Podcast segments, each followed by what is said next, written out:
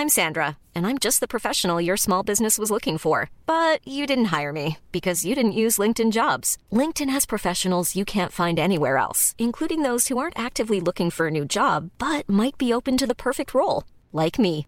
In a given month, over 70% of LinkedIn users don't visit other leading job sites. So if you're not looking on LinkedIn, you'll miss out on great candidates like Sandra. Start hiring professionals like a professional. Post your free job on linkedin.com/people today. Noticias del Heraldo de México. El presidente Andrés Manuel López Obrador informó que salió negativo de la prueba de antígenos para detectar COVID-19, pero seguirá recuperándose durante algunos días en Palacio Nacional. El dueño de Altos Hornos de México, Alonso Ancira, permanecerá en la cárcel luego de una audiencia de siete horas. El juez Artemio Zúñiga le impuso prisión preventiva justificada al empresario.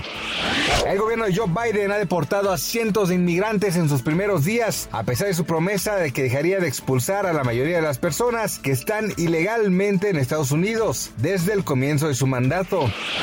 El peso mexicano opera estable frente al dólar estadounidense durante este viernes 5 de febrero, con un tipo de cambio de 20.2953 pesos por dólar. La moneda mexicana se ubicó a la compra en 20.0392 y a la venta en 20.5509 pesos. Esto según los principales promedios. Noticias del Heraldo de México.